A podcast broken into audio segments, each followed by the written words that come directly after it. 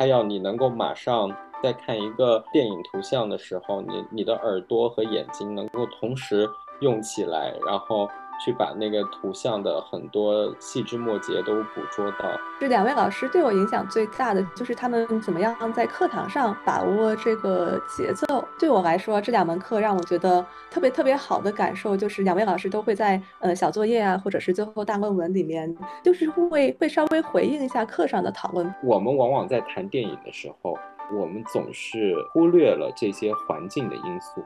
而电影文化本身它是。包含了所有环境因素、科技因素、建筑因素在里面的，而不仅仅只是我们所看到的那个图像和听到的声音。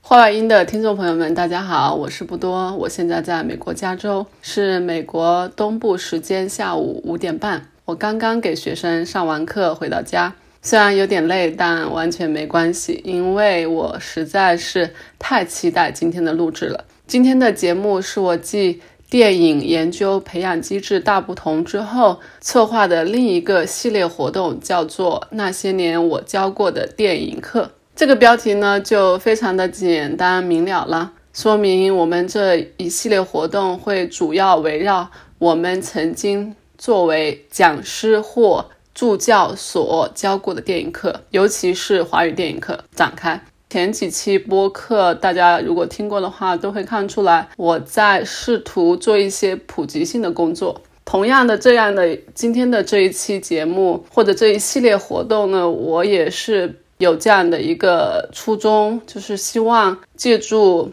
不同人的声音，来让更多的朋友认识到或者了解到我以及更多的人在做的事情，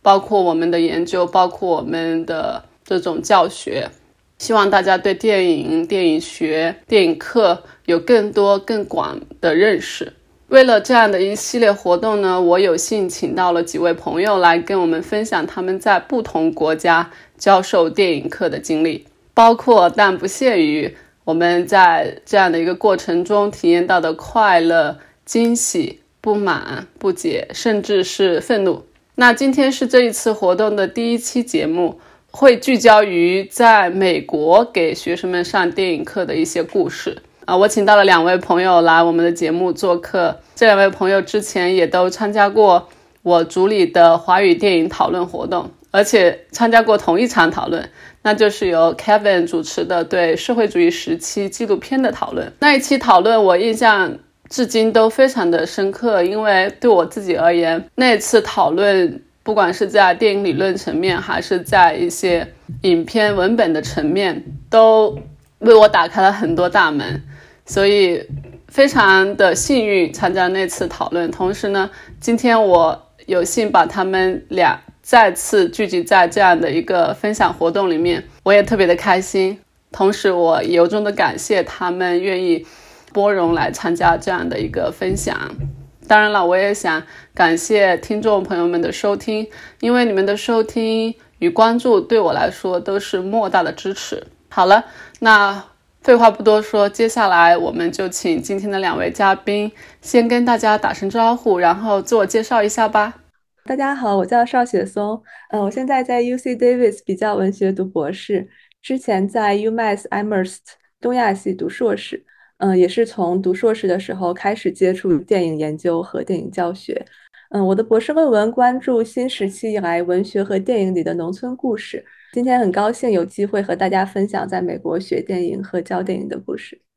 大家好，我叫 Kevin，我现在在圣路易斯华盛顿大学念博士，然后我的博士的论文研究里面也有很多是关于这个电影以及其他的媒介影像的内容，所以我很开心今天能够参加这样的讨论。虽然 其实我本人。教授电影的这个经验并没有很多，但是呃，我也跟雪松差不多，是来美国念研究生以后才开始接触到电影研究这一个学科，对我本人的这个一开始的震撼是很大的。但到今天的话，呃，我开始在论文里面书写一些电影研究方面的东西，我觉得。对于我来说也是非常非常重要的一个新的知识吧。好的，谢谢两位的分享。其实刚刚大家也多多少少提到了，就是这一路走过来对电影的一个感想，或者说自己学电影乃至自己教电影的一些小小的心得。那接下来我们就可以追根溯源一下，就我想问一下，你们在自己的学生时代，也许是本科，也许是硕士，也可能是博士阶段，你们自己上过的。令你们觉得印象特别深刻的电影，但也可能是影响你们特别深的电影课。就是我想知道，如果有这样的一门课，甚至是一节课，它对你的影响是怎么来的？它如何在你之后的这种学习与研究当中发挥作用，或者是给你提供持续的动力？我第一堂电影研究课应该是二零一五年的时候，我刚来美国念硕士的时候，那第一个学期我就上了这个 East Asian Melodrama Film 这样一堂课。它并不是一堂针对专门做电影研究的研究生而开的一堂课，所以在那堂课的这个课程设置里面呢，老师一开始给了我们很多。关于电影研究的技术层面的一些参考资料，有可能大家都知道的一本教科书是 David Bordwell 编的《Introduction to Film Art》那一本书，然后还有其他一些网络上比较零碎的一些专有名词的一些解释，然后从这个基本的一些呃知识开始，我们进入到。这个特殊的这个电影的一个类别就是 melodrama，然后这个电影里面，它既然是东亚的 melodrama 的话，我们必然会看到很多华语的电影。那我们看了一些比较经典的 melodrama 的电影，有韩国的、日本的，其中中文的话，应该我记得是我们看了《花样年华》。然后看了《色戒》，我们还看了一部我在之前从来没有看过的八十年代的中国的电影，叫《天云山传奇》。那个电影可能当年就是在我父母辈的话，就是很红的一部电影，但是好像现在 好像很多人都遗忘了这个电影。这是我第一次接触到电影研究，然后期中的时候要写一篇期中报告，就是。做那个电影的形式分析，我特别记得老师一再强调说，这个电影的形式分析就是你不要给我任何的除这个电影之外的任何信息，你就分析这个电影里面的一两个镜头，甚至都不要多过两个镜头，大概就是五秒钟，这两个镜头加起来的话，大概就是五秒钟的长度，这样就会很理想。对于一篇期中报告的长度来说，当时我是非常震撼的，就是五秒钟的镜头写十页纸耶。然后当时我内心是非常崩溃的，第一次做那个功课也是非常纠结。但是上完那一个课以后，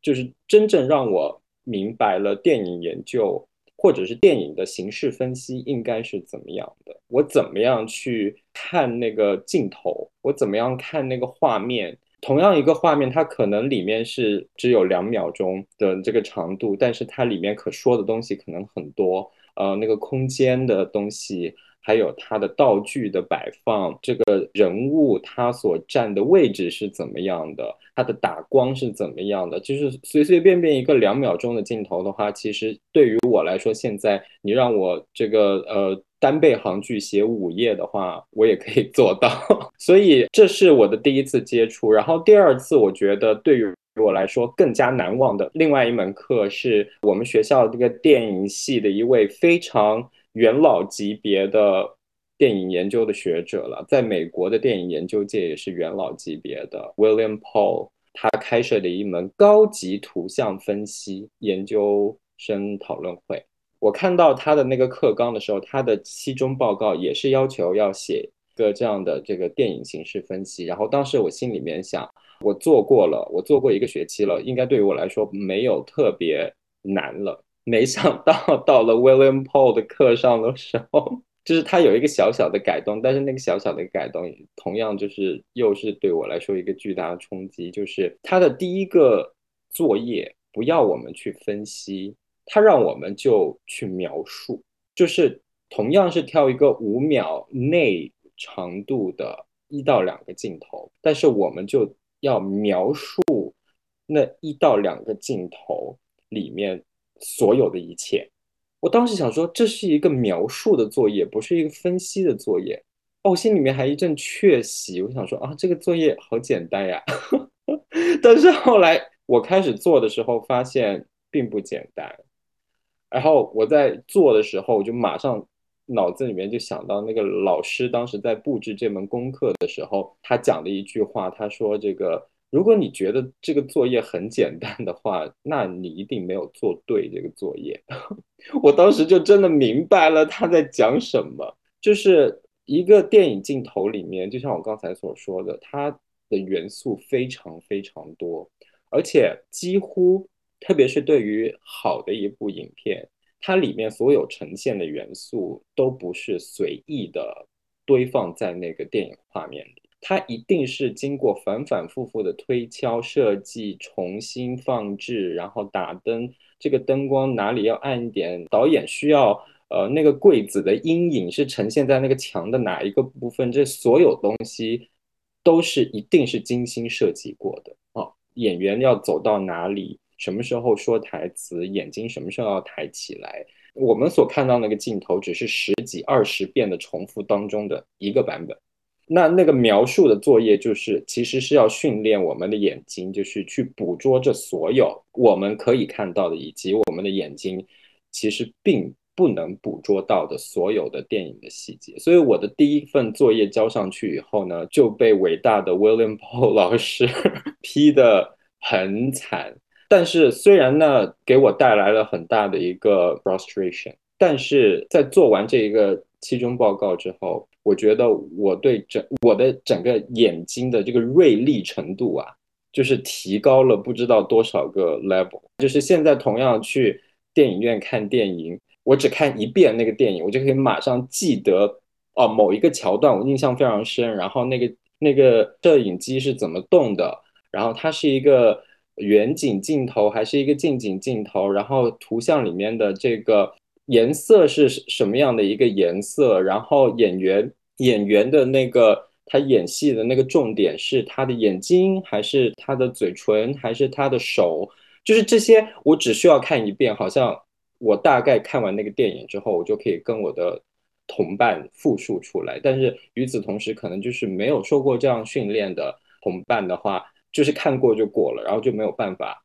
捕捉到这样的细节。然后哪怕他可能在看的那一瞬间他捕捉到了，但是看完了他的脑子里面就是不会 register 这些东西在里面。所以这是我个人上过的印象很深的两门电影课。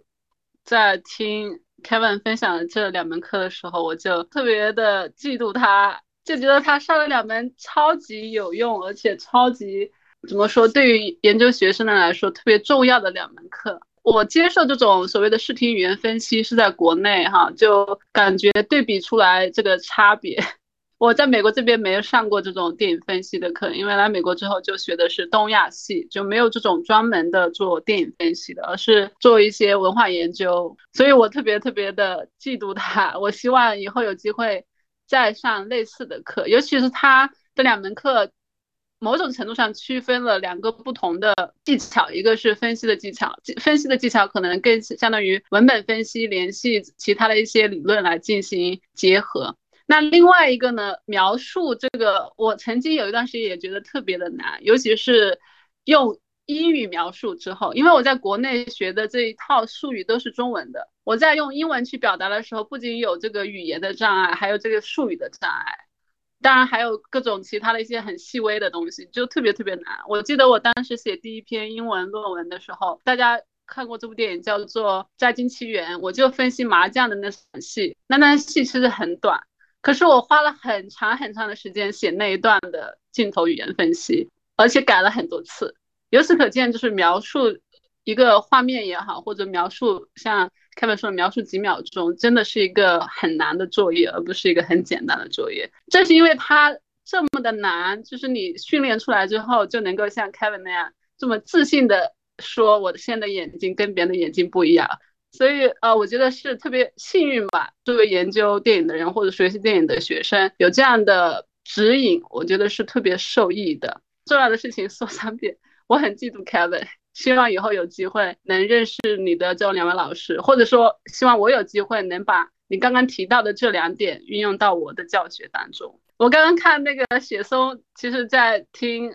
Kevin 分析的时候也是有很多会心一笑，所以我们接下来可以听听雪松的分享与感受。对，我觉得刚才听 Kevin 讲了很多学习的经历的时候，我就想到，因为很多事情我其实已经不太记得了，但是就是你提到的几个点，一下子就感觉这个死去的记忆又回来了。第一个就是我上第一堂电影课，也是最后大家给我讲到 melodrama 这个话题，所以我记得当时还读一本书叫。呃，melodrama and Asian cinema，那个好像是应该是我读的第一本电影研究的书，呃，也是一个呃文集吧。然后你提到这个呃描述啊、形式分析这些，呃，那我也就讲一下我在美国上的第一堂电影课。那也是我人生中上的第一堂电影课，当时那个是一门呃，就是研究生高年级的课，是电影理论。然后这个课本身非常理论化，而且就是选课的同学，也就是传播系的比较多，然后各个语言文学系的人都有，所以就是大家的这个兴趣点很难集中到一起，所以每次的讨论就会落脚到一些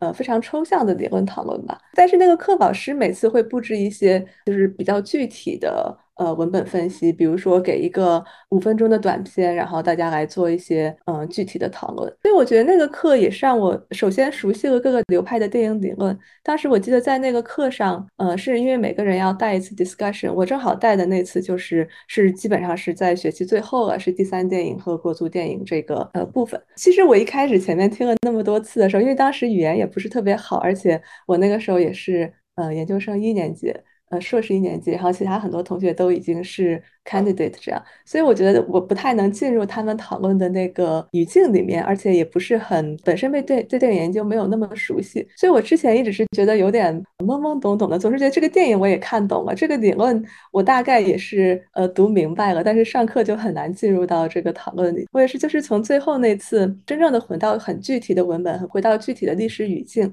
我当时大概也就是讲了一些东亚的一些。例子吧，然后也有其他的同学通过具体的这个放在国家电影的脉络里，把这个把我们的理论啊，把这些很多问题给重新讲了一下。我觉得到那个时候才是，嗯，就是更清楚说我这个电影研究的取向到底是怎么样。另外一门是我到了 Davis 之后上的德国电影课，然后那门课其实就是完全是这个电影理论课的反面，因为它是在德语系开的课。呃，其他的同学都是德语系自己的学生，所以他们不一定是呃，基本上没有人是做电影研究的，但是他们就是从呃这个历史啊，或者是甚至是从这个教语言的角度来看这些电影。但是在那个时候，我已经觉得，呃，就是说，我觉得我自己是做电影研究的，呃，我做华语电影，我也做世界电影，所以我想比较能够从一个呃电影专业的角度来进入讨论。但是感觉在那个课上，也就是有一种说什么都不对的感觉，因为有很多它是德国电影，就从一开始就是也是跟历史有很深的勾连嘛，就是讲到很多呃一战啊、二战啊各个历史背景，包括冷战的历史背景，感觉我说什么就是都会被大家群起而攻之，就是但是是在内容的层面上，不是在形式的层面上，所以我觉得这个几次上课的经历，就是老师最后会把大家的这个观点呀，把大家的这些立场给中和一下。但是我觉得，就是德国电影这门课，也是让我有了一个更加能够反思国足电影、反反思这种从历史、从这个呃文化语境来进入电影讨论的这个视角，它可能有一些局限性。再有就是这个比较的可能性吧，因为我自己做比较文学，之前想做的题目是，就可能是中国电影和呃华语电影和。当时在学德语嘛，德语德国电影的比较，但后来觉得就是这些比较的也是可能有一些局限吧，就是对我自己后来嗯研究的路径也是有很大的改变。我觉得雪松刚刚分享两门课也特别有意思，我感觉就是第一门课是有点怎么说，有点 general 的，就是比较大而广的囊括了不同的电影理论。到了德国电影的时候，可能他所研究的对象比较的相对固定在一个区域。当然，它内在的有很多不同的导演、不同的流派，甚至不同历史时期这种所谓的电影现象。那它其实整体来说，相当于一个 specific case。我觉得这种呃研究的方式也是挺普遍的。我自己的经历也是如此。我本科就是学的特别多，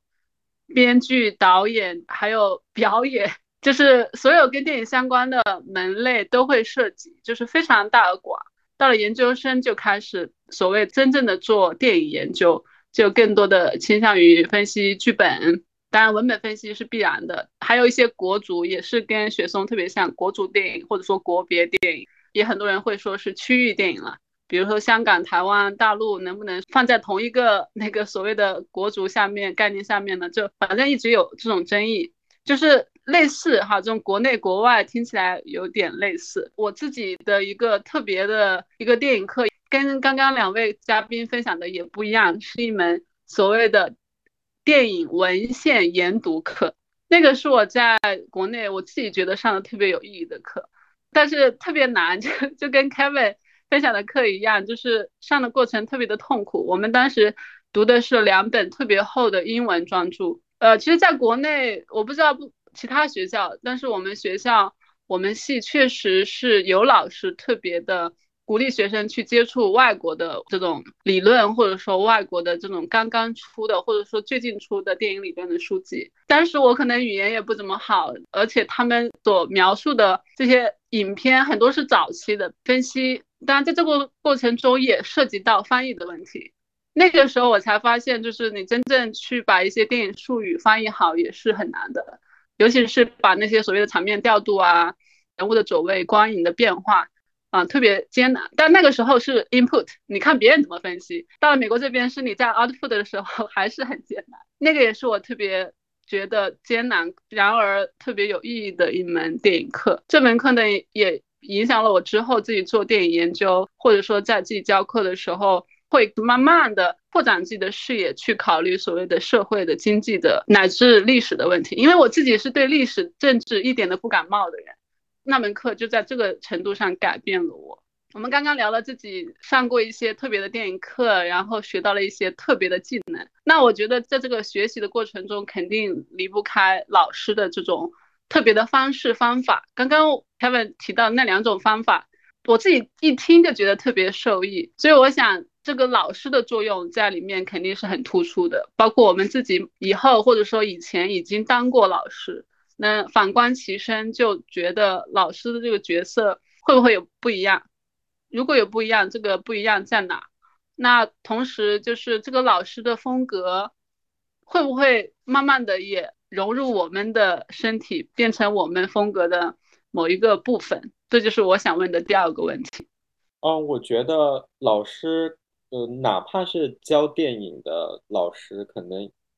每个老师有每个老师自己的风格吧。譬如说，我刚才所谈到的东亚 melodrama 是由我们学校的 Louis 来教授的，他他是一个日本电影的专家，然后他特别喜欢。我们读了文献以后，让我们去总结这个文献里的观点，还有他的这个观点是怎么样铺展开的。就是他希望学生对于任何这个阅读的功课都有一个非常扎实的一个把握，而不是只是挑一些文章里就是自己感兴趣的只言片语来发挥这样子。那 William Paul 的话，他的风格就是。对于他来说，那些文献资料的话，都只是辅助性的。他的那个课既没有一个特定的理论框架，也没有一个特定的这个呃区域或者是国足或者是空间的时间上的框架。他那个课主要是一个眼睛的眼睛和耳朵的训练。你在看电影的时候，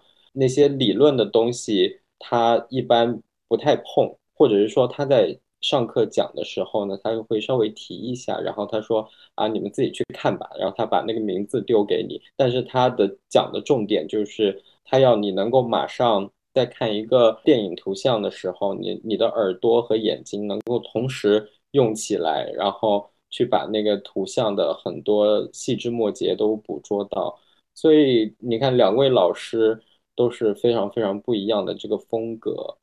然后我觉得的话。一般来说，对于我们说我们教课的话，其实两种方法都需要中和中和，就是我个人的经验。首先一的话，在我过去的经验里面，如果我教授一部电影，然后配着这个电影的话，我会再给学生一篇文章让大家去读。这样的情况的话，如果我在上课的时候必须去带着学生去梳理那个文章里面的所有观点和论点的话，可能学生会觉得有一点无聊。特别是对于大学生来说，可能对于研究生来说，这是一个非常重要的一个训练。但是对于大学生，他会觉得，呃，他会觉得很痛苦啊。而且大学生可能他本身也没有读的那么细，然后那个课堂的气氛就会非常的死气沉沉。但是与此同时，如果我太关注这个技术层面的这个形式分析的话，毕竟大学生是没有这样的训练的，一定要让他们去做这样的形式分析的话，他们也。没有办法做出这样立刻的一个反应，所以我的方法是，往往我在教授一个电影的时候，我会给到一些问题，我会提前列三到四个问题。这三到四个问题呢，我一般会分为两个部分，两个问题是关于这个电影的主题的内涵的啊，这个意义的啊。然后另外两个问题的话，我会会用这两个问题去牵引学生去关注这个画面或者声音的一些细节。比如说，我最常提的问题就是，你能不能找一个镜头，或者是那个电影里面的某一段，告诉我说这一段里面这个它为什么是一个远景镜头？这一段里面这个这个摄影机。它是不动的还是是运动的摄影机？当然，我这个问题的背后我是有一个答案，然后这个答案的话可能是指向这这一堂课的一个重点的啊，它不仅仅只停留在这个电影的形式的本身这样子。我会用这样的问题去引导学生去思考这个电影的内涵以及这个电影的形式之间的这个关系。Kevin 提到第一种老师的风格，也是我在这边美国这边初入美国教学环境的一个特别直观的一个压力。读很多的文献，啊一般来说二三十页吧，加上参考文献。但是我这边上过的课很多是文学课，他就会搭配文学作品跟这个文献。那文学作品大家去想一想，一般都是小说。所以每一次阅读任务特别特别重，那最后学生有两种反应，我这种反应就是很有压力，呃，可能是国际生这个语言是一个问题。另外一个方面呢，就是我特别是个好学生，就想学好它，因为想要汲取这个知识嘛，就会花很多的时间去读。那最后到底能获得多少？你读过跟你最后能不能懂，那是另外一回事儿。我自己觉得我是很多都读完了，可是。收获的东西其实是挺有限的，因为不断在吸收，可是转化的这个过程特别的慢，甚至是还没来得及转化就就慢慢就忘掉了，这我觉得是比较可惜。那另外一种反应呢，就是我的同学们，那很多很多同学可能对这个课不感兴趣，只是拿一个学分，那他们可以就会有一些讨巧的方法。这两种学生的反应，我觉得都是挺真实的。所以 Kevin 提到，就是综合一下，我觉得特别有必要，让学生就是想办法去获得一些兴趣，就是让他 care about this class，而不是仅仅是为了最后的那个成绩。那同时呢，也会让他们去学到一些新的东西，对吧？不管是阅读还是真正的去看电影，我觉得都是必要的。因此，我很同意这个 Kevin 最后这种综合的方法。我也希望以后自己在教学里面能够比较好的。把握到这个度吧，但是我觉得这个把握度也是一门功课来着，因为很多时候你看了一一部很好的电影，你你特别想推荐给别人，但别人可能就是不感兴趣。同样的一一篇很好的文献或者两篇，你想让学生去读，但学生可能真的是不一定能够跟你感同身受，所以这里面的可以学习的东西太多了。我刚才提到的两门课，因为都是研讨课嘛，都是研究生的研讨课。这两位老师对我影响最大的，就是他们怎么样在课堂上把握这个节奏。对我来说，这两门课让我觉得特别特别好的感受，就是两位老师都会在呃小作业啊，或者是最后大论文里面，就是会会稍微回应一下课上的讨论。比如说，呃，在电影理论课上，呃，课上有时候我讲一些中国电影内部的问题，或者具体的影片分析，那课上可能大家就把这个问题直接跳。过去了就没有人回应，或者是在那个德国电影课上，可能我自己是一个比较的观点，或者就是没有那么 可能对德国历史可能有一些问题不够 sensitive，或者就说我的视角不太一样。这个时候就是跟大家观点不一致的时候，这两位老师都会在呃作业里面就是会会特别的提到这些问题，然后就是呃给我一些鼓励啊，也会从呃理论啊，从这个学术的角度，然后。跟我进行对话，相当于就是说，可能在课上，因为他也没有这个机会，因为大家的整个的氛围，他还是要顾及这个呃整体，大家要推进到下一个问题啊，或者就是整体的氛围。但是在课下的时候，他们会就是会关注到具体的学生，我觉得呃这一点是，如果我以后。有机会也是带 seminar 的话，肯定是特别特别好的榜样。其实，在华语电影方面的话，我跟不同的老师都做过助教，然后在助教的过程中，就是呃本科生的相当于是大课吧，三十人以上的课。这过程中就了解，首先这个课表设置的轻重缓急，尤其是嗯，肯定要涉及到电影史的部分，就华语电影史的部分，然后包括中国历史的部分，那就怎么样把这个必要的历史背景给解释清楚，还有就是用什么方法来解释。可能有时候就是在这种大背景上，比如说突然我们要讲到。呃，四九年之后，然后这段历史怎么样很快的解释清楚的话，可能就放一部纪录片的效果就会比较好。然后有时候呢，那有一些有时候我们中间又会一定会涉及到香港电影、台湾电影，然后或者是呃其他地区华语电影，但是就可能不用每一次都很深入的去讲具体的历史背景啊，然后那就从这个电影本身它涉及的这些具体的历史事件，然后把这个脉络大概给串起来。嗯，这些也是，嗯，都是在跟老师一起上课啊，然后，嗯，过程中学到的。还有就是我特别想提到两门网课，这个是在我教课的时候对我帮助特别大，因为我开始教电影课的时候也都是已经是线上了。嗯，就一个就是大家应该都知道，就是 UBC Chris Ray 教授的 Chinese Film Classics。它有一个网课的一个系列，然后也有一本书，这个它就基本上是早期电影，嗯，从《劳工之爱情》讲到了，我当时看到最后一部是《乌鸦与麻雀》。再一个是港大的一门网课，叫做《全球化下的香港电影》。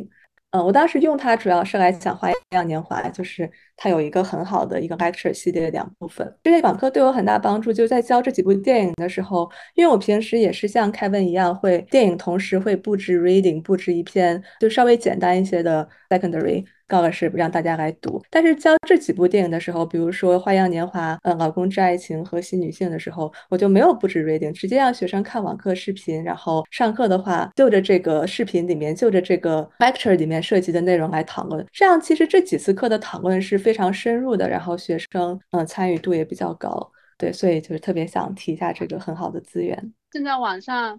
很多这种讲电影的分析视频，但是这种系列的，好像我除了看过大锦华老师的，其他的很少看。所以我觉得确实是新一代的老师、学生都应该就是慢慢的去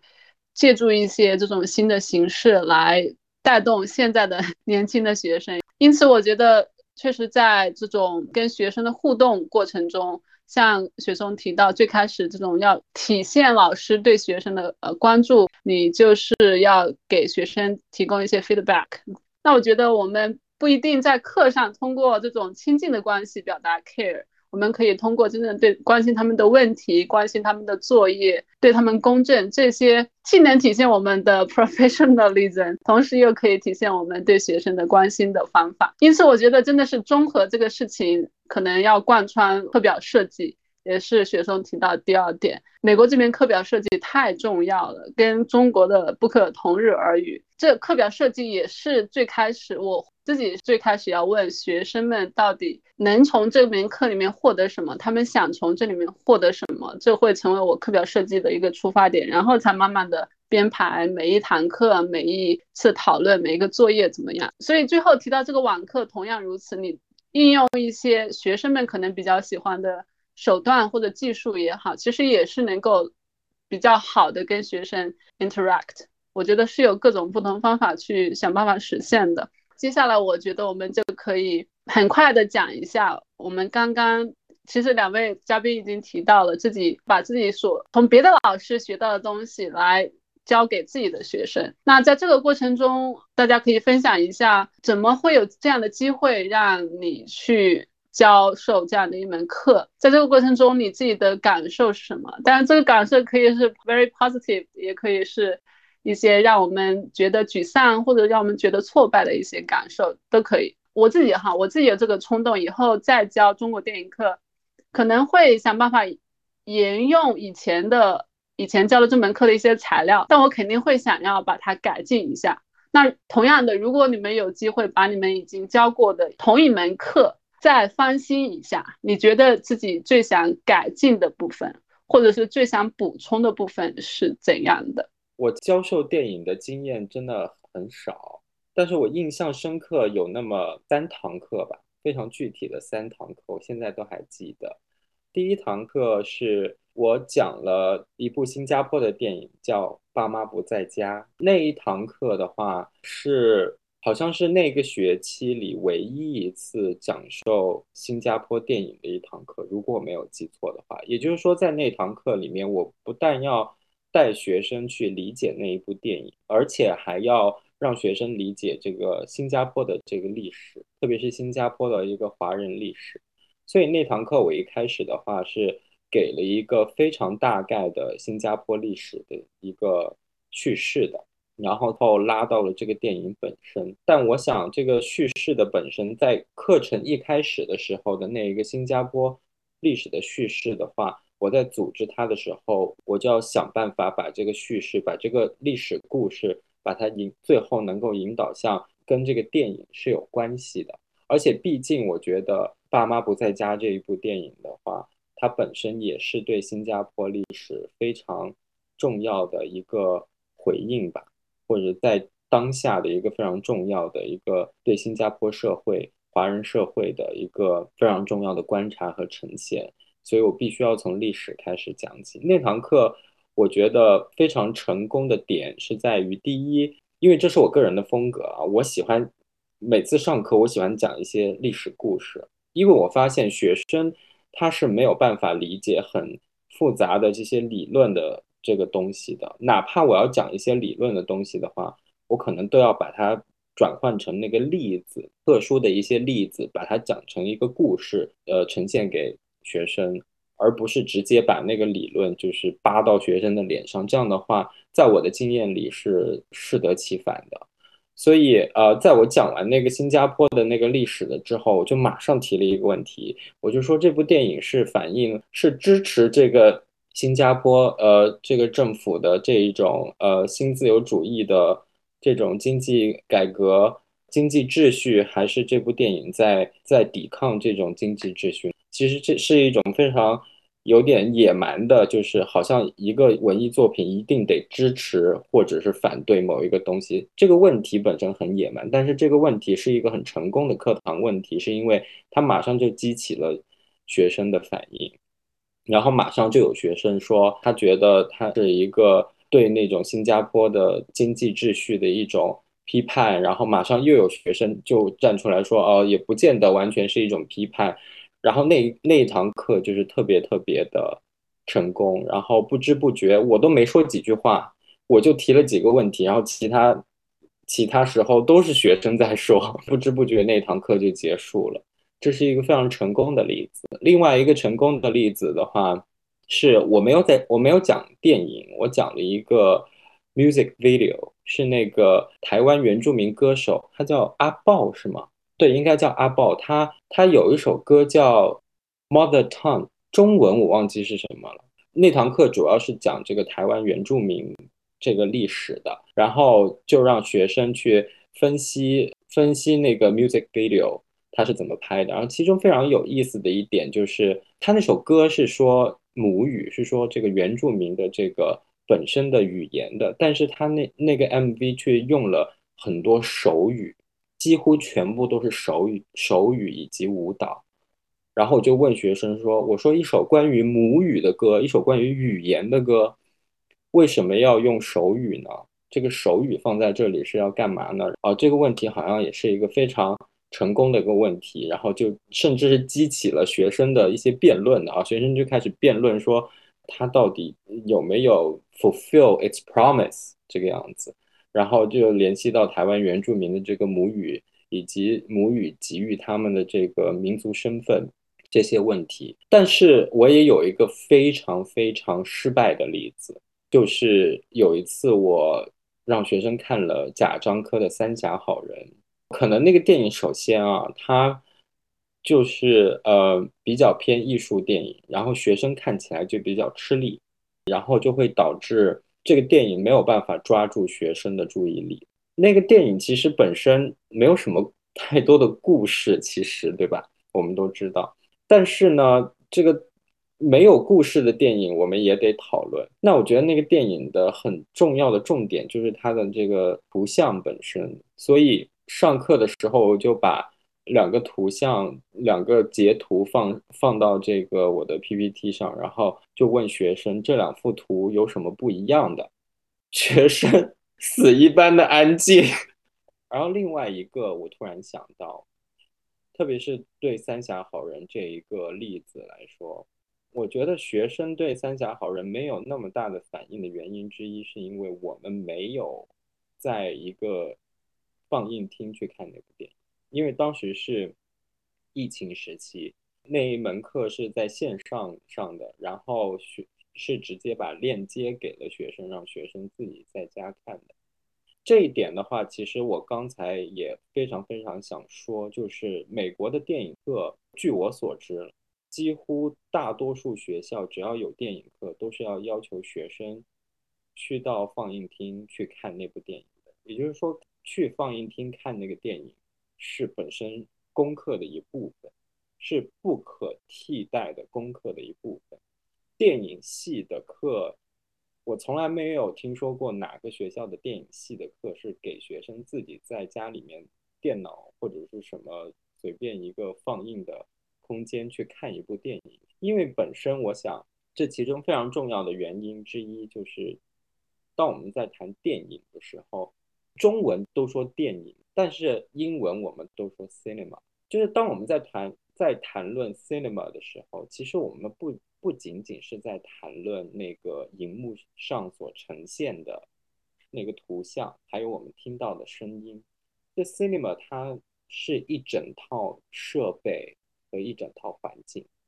那个建筑本身以及那个建筑的结构，观众坐在哪里？你是在怎样的一个环境里？呃，你是一个人坐在那里，还是旁边是有人跟你坐在一起的？然后它的那个投影仪是在什么位置的？然后那个屏幕的大小，这些所有东西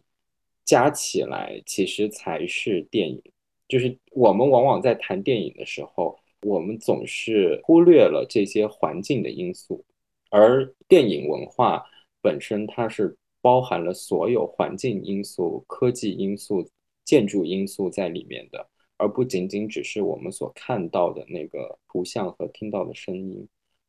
学生对贾樟柯的《三峡好人》没有太大的反应，我觉得是这个原因。那部电影你一旦在一个比较小的荧幕面前，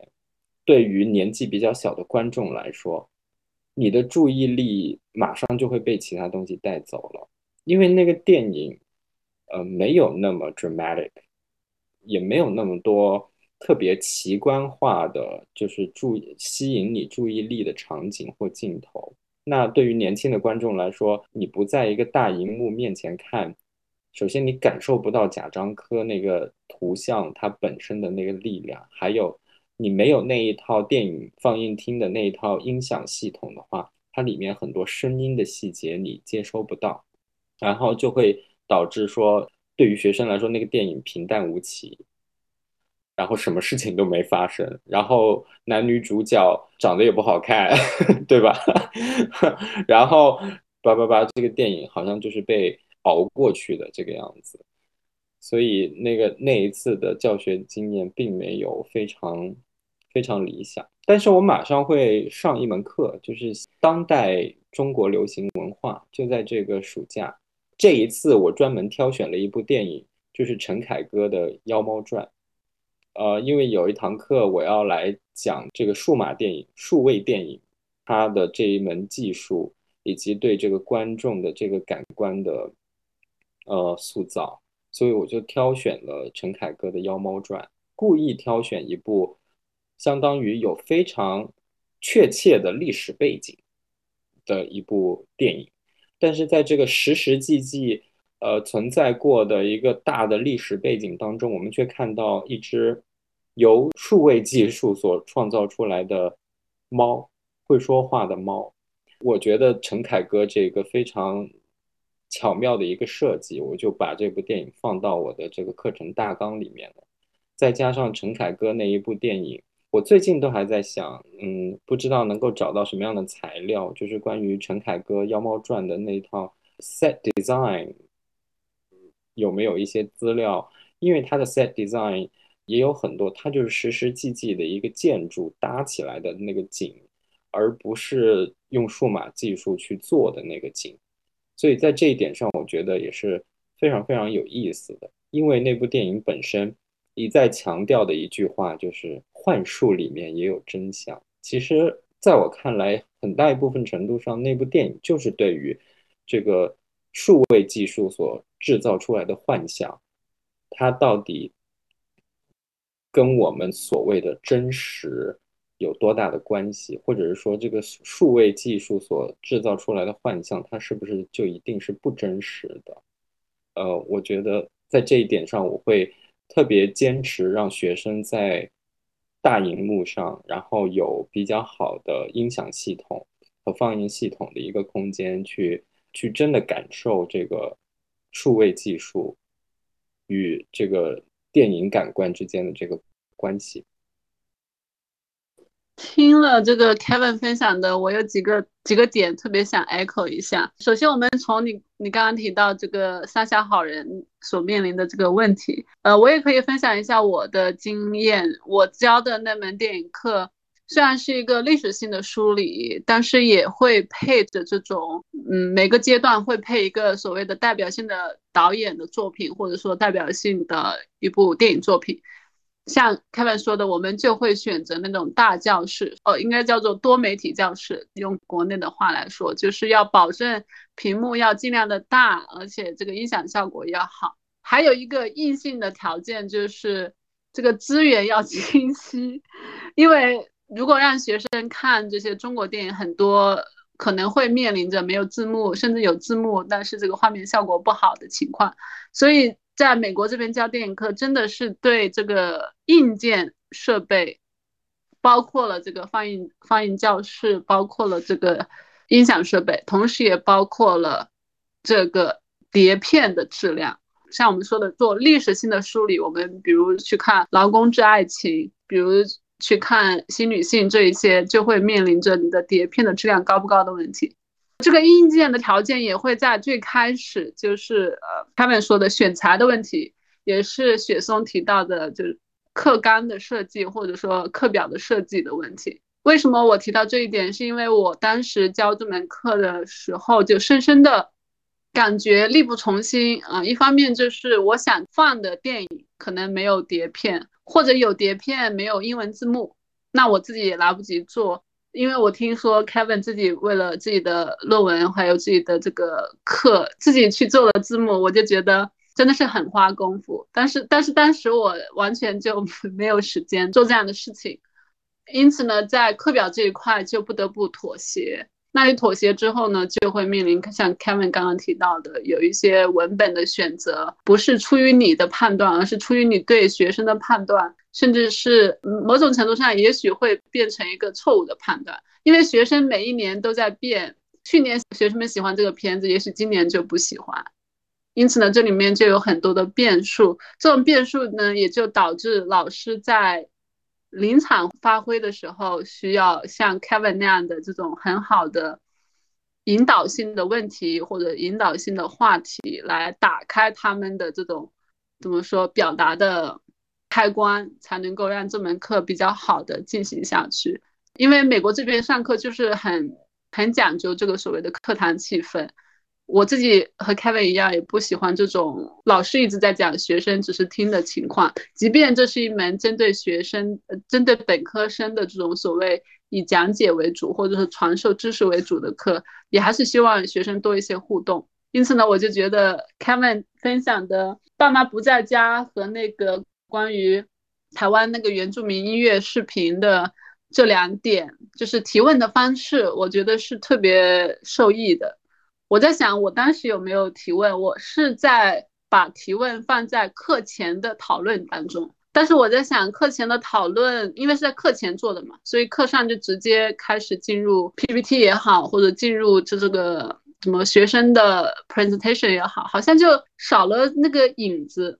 所以我也在反思自己，不要把所有的问题都放在课下，可以把一个或者两个这样的问题，核心的问题放在课上，我觉得是很好的引导的作用。我因为呃，就是硕士和博士都是在公立大学，所以要教很多课，然后练习的机会也挺多的。嗯，我是在过了 candidacy 之后就教，嗯，就可以教本科生的高年级课，所以就有一门，嗯，中国电影，它是同时是东亚系和电影系两个课头。然后这门课我教过两次，嗯，第一次就是完全在线上，第二次有一半在线上，然后第二次人又特别多，是有呃五十个人以上的一个非常大的大班。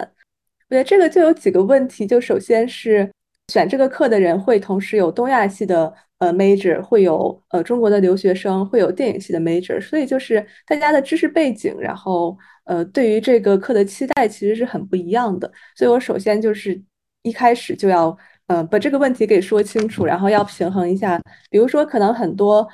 其实两次课都是中国留学生会很多，占了差不多一半儿吧。就是，呃，要呃给大家一个必要的，就像 Kevin 之前讲的，就是这些呃具体的技术细节呀，这些形式分析的一些基本的呃词汇吧，要给大家补充一下。然后对于这些没有。不是东亚系的 major，也不是呃留学生的这些同学，又要给他们补充一些这个基本的中国历史的知识，因为这个课上就没有太多时间来讲，所以就是也是会课前会给很多的这个 reference，但这个具体看了多少，其实可能就在个人了。然后还有这个课的时间是很短，我平时教的课是。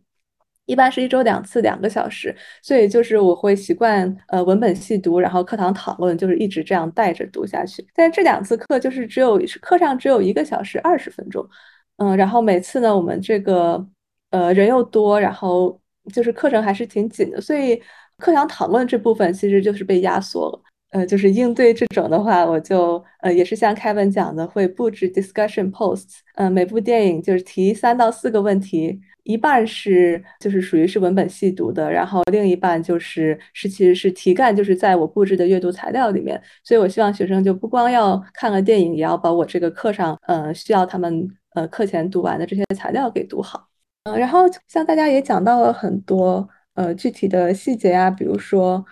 线下看电影这件事，我觉得这个也是很重要的。嗯，我这两次教课，呃，教这门课教了两次都没有机会在线下跟学生一起放电影，所以我觉得这个也是，如果我有机会再教类似的课的话，嗯，希望能够就是把这个呃放映的也作为我的教学的一部分。首先就是，那我可以把这些问题就带到这个放映厅去，然后也可以观察一下同学的反应啊，或者可能就可以给我更多的这个材料吧，让我在下一堂课想分析的时候。嗯，就是可以，就就是我们有更多的这个 context 可以大家一起来一起来讨论。对我们刚刚提到一个，嗯，就是选材很多电影很想讲的，然后呃没有合适的资源或者没有合适的字幕，嗯，这个也确实是的，尤其是嗯，我想讲社会时期呃社会主义时期的电影的话，那资源真的是很难找。我想到还有一个比较有意思的例子，就是黄土地，嗯，黄土地，因为呃我不知道呃就是。别的情况怎么样？我找到的资源它是呃日语字幕，然后那个英文是加上去的，然后这个也就提出了一些很有就是很很有意思的几个点吧，就是把大家的这个关注点，嗯，就是完全的回到这个语言层面。比如说里面有提到这个酸曲儿这些点，可能如果是完全是大家很听得很清楚，然后又看一下翻译，这些可能点就略过去了。但是就是因为我们就不太能听清楚他到底说的是什么，然后就是从那个。呃，英文再想办法回到这个呃原来的语境里面，嗯，我觉得这个也是呃挺好玩的。雪松分享的最后这个例子，我觉得也算是某种意外的惊喜吧。因为有时候我们会设设定，在我们在做课表设计的时候，乃至做这种所谓 daily plan 的时候，会会预设学生的反应嘛。可是你刚刚分享的就是因为这种字幕问题引发的这种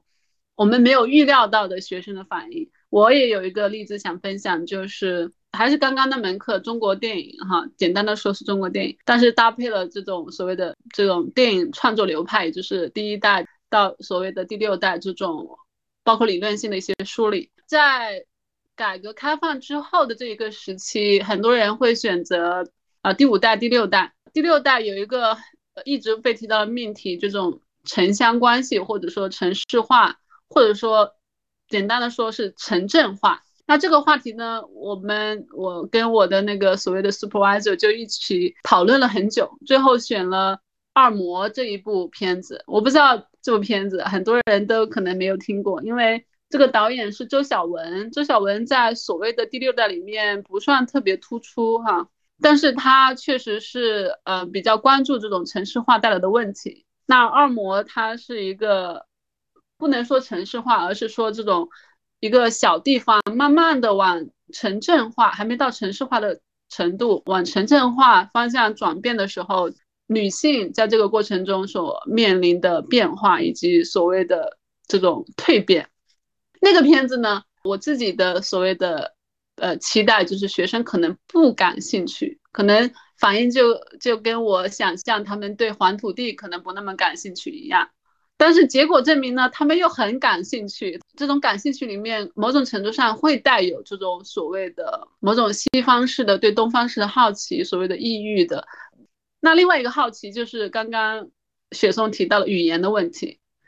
他们说的，他们说的就不是普通话，就跟这些学生们平常接触到的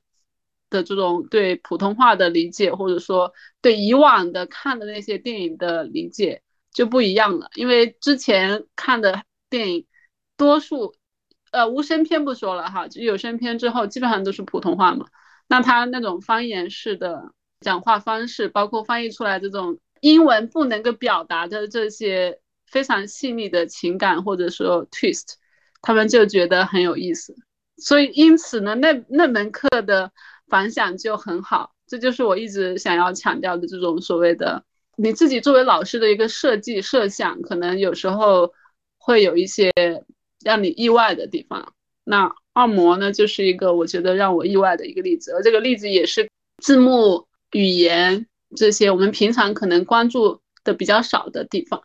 前面已经多多少少已经提到了接下来的这个问题了，所以我们可以比较快的做一个所谓的快问快答。我的问题是，如果比如说。接下来有你的朋友，或者说我们所谓的学弟学妹们，他们马上有机会要教一门电影课啊，他又很担心或者很忐忑，想要向你们，因为已经教过电影课了嘛，想要向你们求取一些经验教训。那请两位嘉宾用一两句话快快的总结一下你们的经验教训。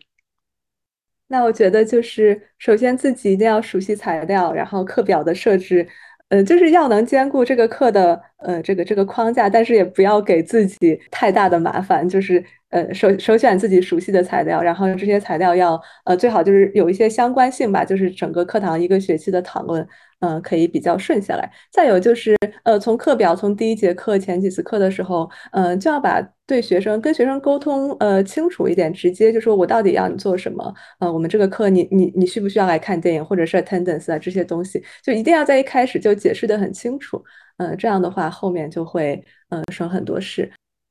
虽然我并不觉得我有足够的经验来给别人任何的建议，但我如果非得要说的话。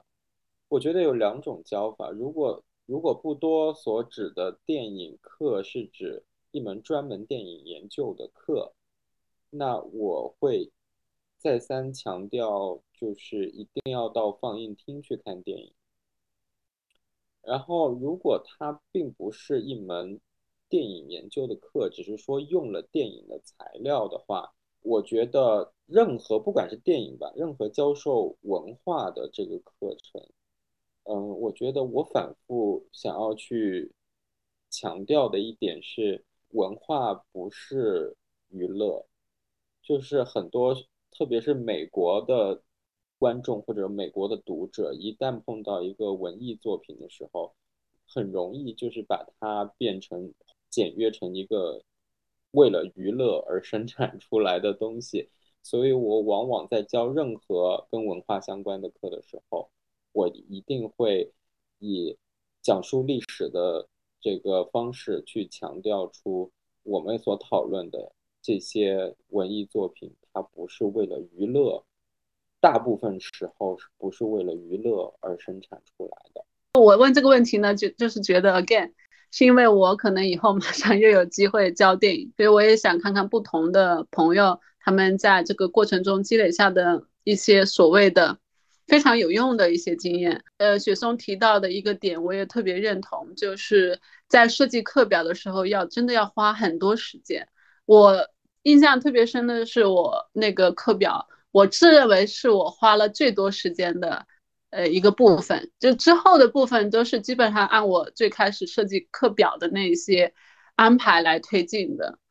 所以，again，就是在课表设计这一块要花特别多的时间。所谓的万事开头难，开头了之后就等于成功了一半。Kevin 分享的那两点，我觉得特别有有利。这种利在于，就是真的是把这种电影的特殊性或者电影课的特殊性要传达给学生。好，那我们很快的就可以进入接下来的一个，也相当于是如果的问题。刚刚我们提到了我们自己上过的课以及自己教过的课，里面提到了自己所受到的一些限制，比如说我提到这种所谓的硬件的限限制，啊，Kevin 提到了这种所谓的设备的要求，这种种的限制可能会让我们去反思我们自己呃教过的课以及遇到过的学生，或者说是使用过的一些教学方法。那我们反思完了之后呢，我觉得可以。用来帮助我们构想，或者说设计一门自己心目中特别想要教的一门电影课。这种情况下就不考虑这种外在的限制，我们来讲一讲自己理想中的，就理想主义化的一个电一门电影课，或者说一节电影课，你们会有怎样的一些设计？你们会采用一些怎样的呃特别的教学方法，或者是？特别的评估的方式，让学生能够获得一些别样的经验。我对这个未来的构想特别感兴趣，是因为我刚才我也提到了，我最近就是刚做了一份这个课课纲。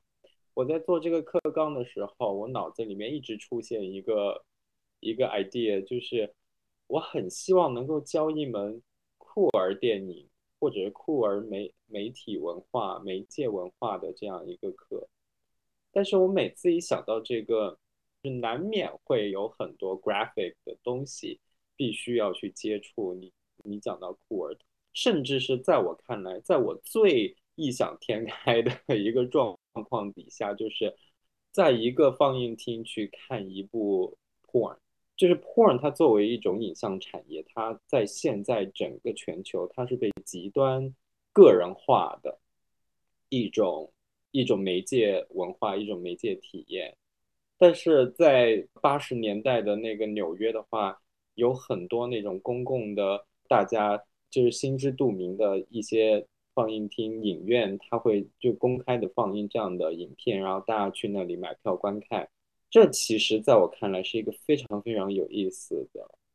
应该会是非常非常有意思的，但是当然了，它可能永远不会成真，只是我的一个异想天开。所以我很希望，如果有一天有什么样一个契机，有一个环境能够实现的话，我非常想要试验一把。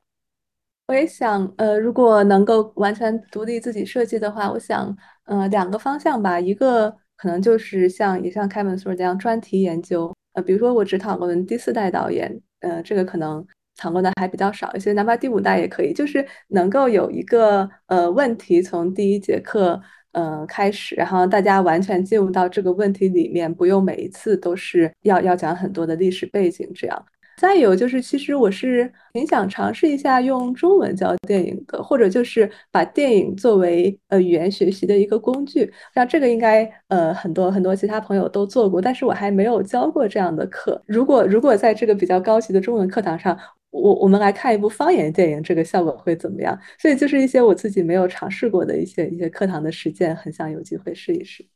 Kevin 那个酷儿影像，我觉得特别特别好。之前跟另外一个朋友聊，他之前去台湾上过类似的课，所以我不知道美国这边会不会遇到像你说的那种困难。我可能觉得，就是你在标题就是课名上表明酷儿影像或者之类的，相当于有已经有了一个比较直接的 triggering warning，所以我觉得可能不会遇到特别多的阻碍。因此呢，我就觉得可以好好的。真的可以考虑做这么一门课。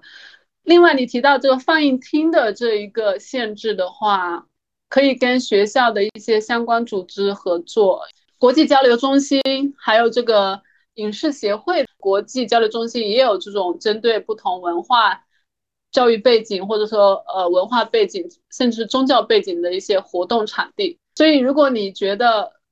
没法去到外面，就是学校外面的放映厅去实现这些课的话，可以考虑跟学校内部这些机构寻求一定的协作，我觉得是可以推进的，非常支持，也期待以后听到你这方面的消息。那回到刚刚两位有有一些不同看法的这个所谓的电影作为语言学系的一个教学工具，或者说教学材料。我自己是很很支持这样的尝试，为什么呢？是因为我现在在一个学校里教中文，初进学校，我当时想的第一个就是啊，我学电影的，我当然是会想要以后想办法去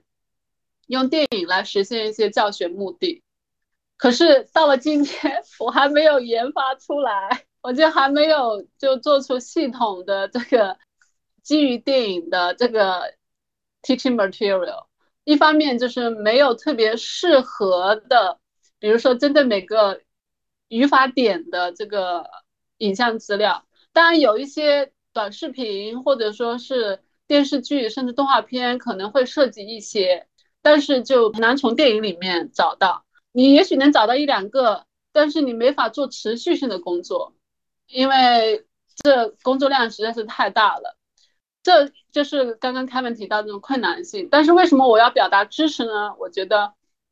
有足够的时间和足够的人力的话，这个某种程度上是可以实现的。只是这个实现的效果可能真的会不太好预估吧。当然也可能涉及字幕的问题，还有就是有没有相关的一些支持吧，学校的或者说 funding 的支持。太大的一个工作量，相当于你要建一个 database，你要做建一个数据库。好，我觉得我们刚刚其实聊的也差不多，时间也是飞快的跑走了，所以我们可以比较快的进入我们播客的传统，就是推荐。每一次呢，我们可以请我们会请嘉宾推荐一一部自己比较喜欢的电影，可以是最近看的，或者说是自己的所谓的 top list 上的某一部，也可以分享一本。比较好的，或者自己认可的一本比较好的电影书籍。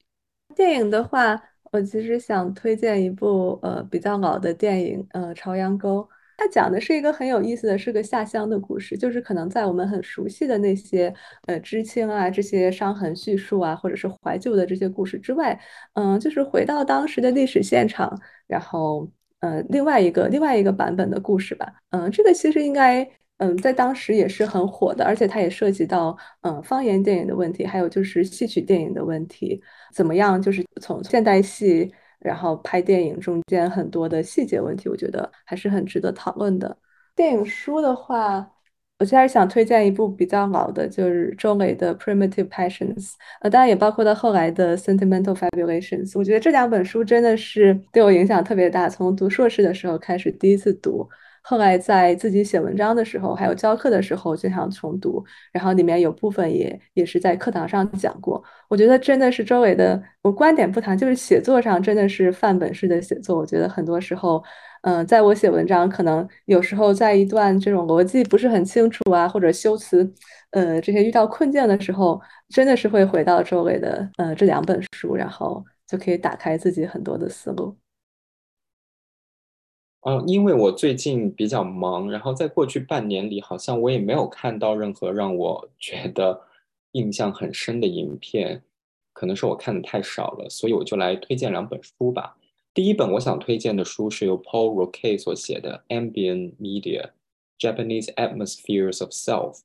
在这本书里，Paul Roque 深入的分析了一个当下特别普遍的一个现象，就是情绪管理。现代社会往往在不侵蚀个人自由的这个前提之下，建立了一整套规训的机制，去左右我们的思想和行为。而在当下的这个新自由主义的经济体系里，这种规训的力量甚至已经侵入到我们的呃情感层面了。我们每个人似乎必须得学会一套自我情感管理的技能。才能在这个世界上获得生存和发展的这个机会。那 Paul Roque 这本书正是探讨这个话题。他从六十年代的呃音乐开始写起，一直写到现在的日本。他分析了嗯环境音乐，他分析了环境视频，分析了我们常常会看的电影和小说，来揭示一个呃图景，就是。情感管理，它不仅仅是个人的一个选择和需求，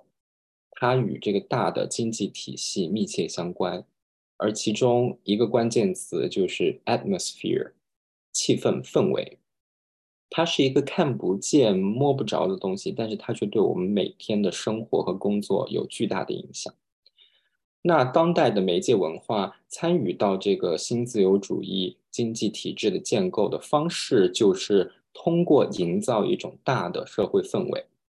去驱动我们个人，呃，去改变我们自己，啊，去训练我们自己，以此来，呃，成为这个经济体系里面合格的人，成为那个我们应该成为的那个样子啊。第二本书我想要推荐，由美国华裔学者胡同辉所写的《Digital Lethargy: Dispatches from an Age of Disconnection》。网络的兴起的话，它往往让我们有一个错觉，就是，呃，我，呃，因为网络，我们跟别人的联系变得更加紧密了。但是胡同辉在研究了当下的 digital culture 之后，他得出的结论是完全相反的。呃，胡同辉认为，网络二十四个小时对于我们的轰炸，以及这个网络背后一整套。呃，数位技术的这套系统，它其实造成的结果并不是更加紧密的联系，而是一种一直在升级的疲倦和倦怠感。这种疲倦和倦怠，呃，不仅仅是身体的，也是心灵的，也是思想的。网络为我们营造了一个小的世界，而我们也太习惯于生活在这个小的世界当中。然后，呃，很高的生活压力和生活的焦虑，让我们疲于去，呃，与别人建立真正的有意义的关系，不管是情感方面的还是其他方面的关系。所以，我想这两本书虽然它讨论的话题有差异，但是他们共同指向的一个问题是跟我们每个人都相关的，那就是在这个。物质特别丰富、技术发展特别快速的年代里面，我们的生命经验到底有没有变得更加丰满？而我们的生命经验，呃，到底是由什么样的权力机制，到底是由什么样的文化而塑造而成的？我想大家去读了这两本书，会有自己的答案。我其实每一次做播客都特别期待最后这个推荐环节，对我来说就是一个汲取营养的一个环节。今天我就补充一个电影吧，那我就推荐一部最近看的，但它不是一个新片子，也算是有点年纪的片子了，叫做《菠萝蜜》，是一部马来西亚电影。当然它有各种各样的问题，可是就是对于不了解马来西亚这个国家的人来说，是一部挺好的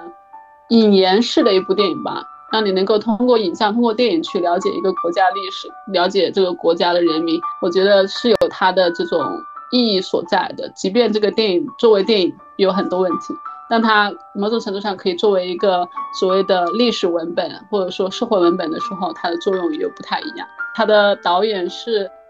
廖克发，他其实有挺多比较有名的电影的，但是他的主要的。成就好像在纪录片，这个不是个纪录片，这是一个剧情片。嗯，我觉得是值得去看一看。如果对东南亚电影或者说马来西亚电影感兴趣的朋友，可以了解一下。那我们这一期节目差不多就到这里。我们今天从自己上过的很有意义或者特别有趣的课，说到了我们自己未来如果有机会想要设计的一门比较理想化的电影课。也是 做了一个时间穿越，我自己觉得特别的呃受益，所以最后还是要非常非常的感谢两位嘉宾的到来，嗯，感谢他们的分享，同时也感谢听众朋友们的收听。如果你们对我们今天所做的分享有任何的疑问，都可以呃留言告诉我们。同时呢，如果你们有特别感兴趣的话题，甚至是。特别感兴趣的一些书或者是电影，也欢迎告诉我们，我们以后有机会做一些比较相关的或者说更深入的讨论和分享。谢谢大家，祝大家有一个美好的早上、下午或者是晚上。谢谢，再次谢谢 Kevin 和雪松。谢谢不多，大家晚安。感谢不多，感谢凯文。